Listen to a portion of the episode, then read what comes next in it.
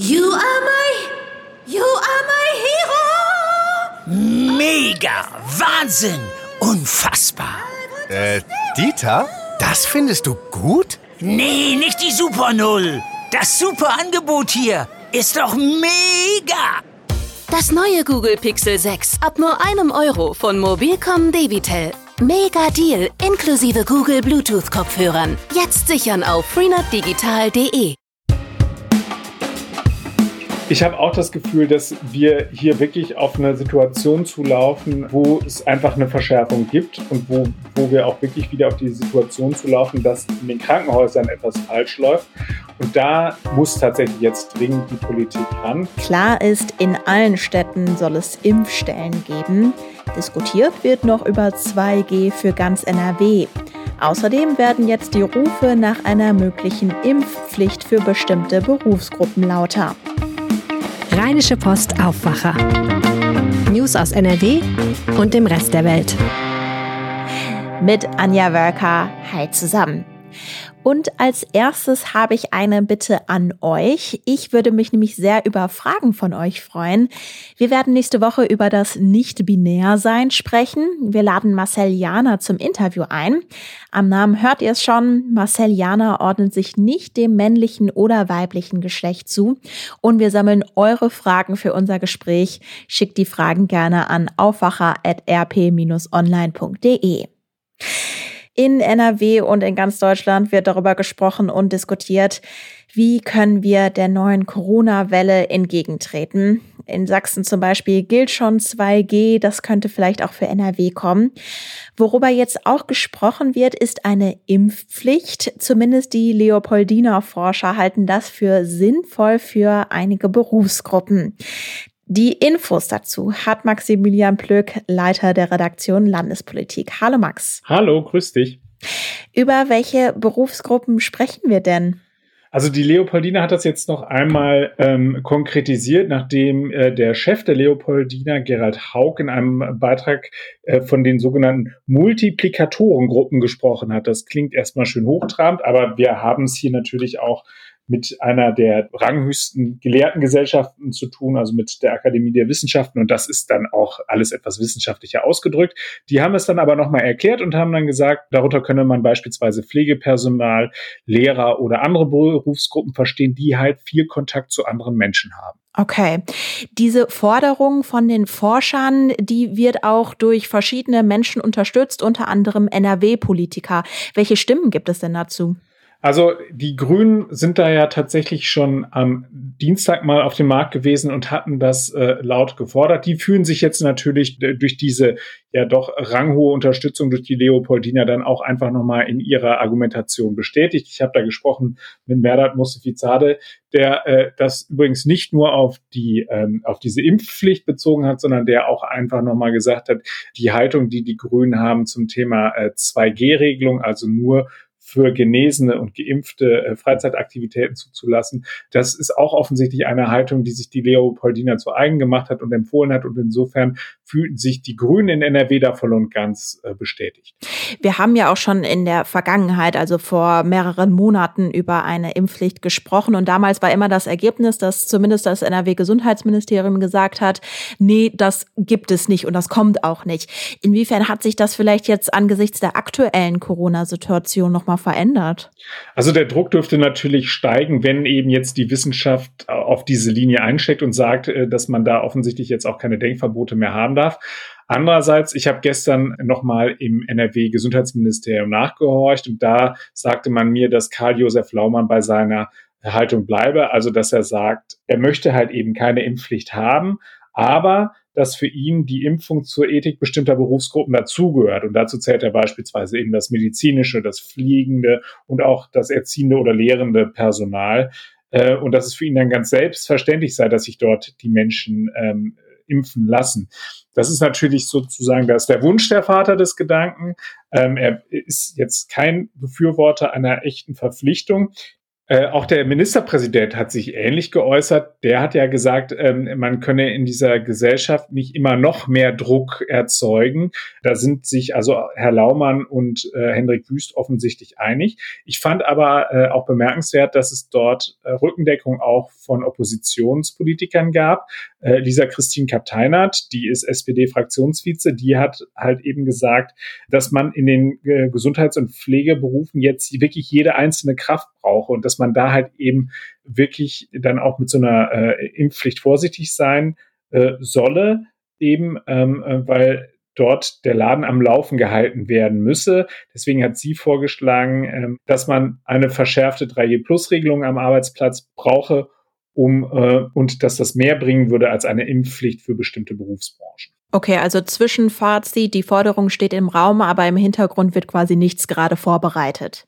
Es ist, glaube ich, so, dass da auch nochmal darüber gesprochen wird, wenn denn tatsächlich eine Ministerpräsidentenkonferenz zustande kommt, dann wird es sicherlich auch nochmal auch darum gehen, ob man eine äh, Impfpflicht tatsächlich durchsetzen kann. Das ist natürlich auch wirklich ein scharfes Schwert, was man da benutzt und was halt eben man ja auch erstmal rechtssicher hinbekommen muss. Dazu müsste aber dann auch erstmal der Widerstand aufgegeben äh, werden, äh, dass es überhaupt zu einem solchen Bund-Länder-Treffen kommt, so wie es sich ja Hendrik Wüste, NRW-Ministerpräsident, wünscht. Ähm, da gab es jetzt erste äh, zarte Anzeichen, dass da auch die SPD-geführten Länder da offensichtlich einschwenken. Es ist gibt immer noch keinen Termin derzeit, aber es ist wahrscheinlich, dass das entweder sogar noch Ende dieser Woche oder äh, Anfang kommender Woche dann zu einem Treffen kommen könnte. Was jetzt schon was es jetzt schon gibt, ist eine neue Corona-Schutzverordnung. Da sind meiner Meinung nach so Regeln drin, die irgendwie so ein Mix aus schärferen und lockereren Regeln sind, oder? Ja, ich glaube, so kann man es sagen. Das trä trägt so ein bisschen dem Rechnung, dass wir jetzt auf die Karnevalssaison äh, ja zulaufen. 11.11. .11. ist heute. Also das heißt, ab heute wird, äh, äh, werden die Jecken wieder ein bisschen mehr schunkeln. Und das ist tatsächlich auch wirklich wörtlich in eben diese Corona-Schutzverordnung mit aufgenommen worden. Äh, die Verschärfung, die du ansprichst, die betreffen insbesondere äh, die, die Gültigkeit von Tests also es ist so, dass jetzt die äh, sogenannten Schnelltests oder POC-Tests, wie sie auch genannt werden, äh, nur noch 24 Stunden alt sein dürfen und die PCR-Tests auch nur noch 24 Stunden alt sein dürfen. Das heißt also, ähm, das ist schon auch eine gewisse Hürde, die man da, die man da reinnimmt.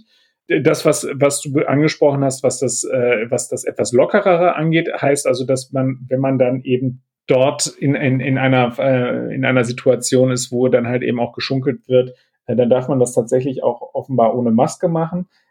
Das hat man sich aber dann auch irgendwie wieder ein bisschen beholfen, indem man da gesagt hat, man ist da bei den, äh, bei den Schnelltests noch etwas schärfer.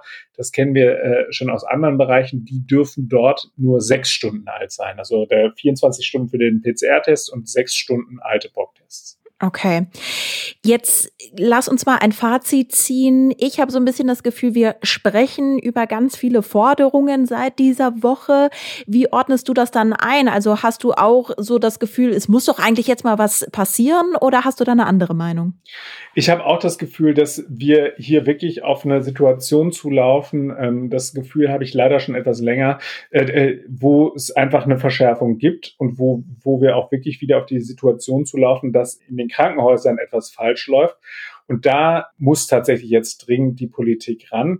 Ich habe auch nicht verstanden, wenn wir mal jetzt auf die Parteipolitik gucken, warum sich die SPD da derart auf die Hinterbeine gesetzt hat und nicht schon früher einfach die Notwendigkeit anerkannt hat, dass man jetzt versuchen muss, Bundes einheitliche Regelungen hinzubekommen. Natürlich muss man sagen, wir haben unterschiedliche Situationen. Wir haben in Bayern und in Sachsen und Thüringen haben wir ganz andere Inzidenzen, über die wir reden und auch ganz andere Situationen auf, äh, äh in den Kliniken. Äh, aber wir laufen ja, wir merken ja, wie die, die Zahlen ansteigen und immer höher gehen. Der Handlungsdruck ist da. Ich habe das Gefühl, dass das jetzt in der Politik auch verstanden ist und ich glaube, wir werden diese MPK erleben und dann werden wir halt eben auch Maßnahmen äh, ähm, bekommen, neue Maßnahmen, die dort äh, getroffen werden. Das Problem, was wir natürlich haben, ist, wir haben eben bundespolitisch gerade eben noch diese Findungsphase bei der, bei der Ampelkoalition, die sich ja auch erstmal irgendwie zurechtruckeln muss. Und dann haben wir aber ja die Länder, die halt eben bei der Pandemiebekämpfung diejenigen sind, die im Lied sind. Und die müssen sich jetzt zusammenraufen, die müssen eine klare Linie hinkriegen. Und das muss ganz schnell gehen. Dann schauen wir weiter darauf. Danke dir, Max, fürs Gespräch. Sehr gerne. Viele Jecken werden heute also unterwegs sein, egal ob in Düsseldorf, Bonn, Köln oder Mönchengladbach. Heute wird auf jeden Fall gefeiert.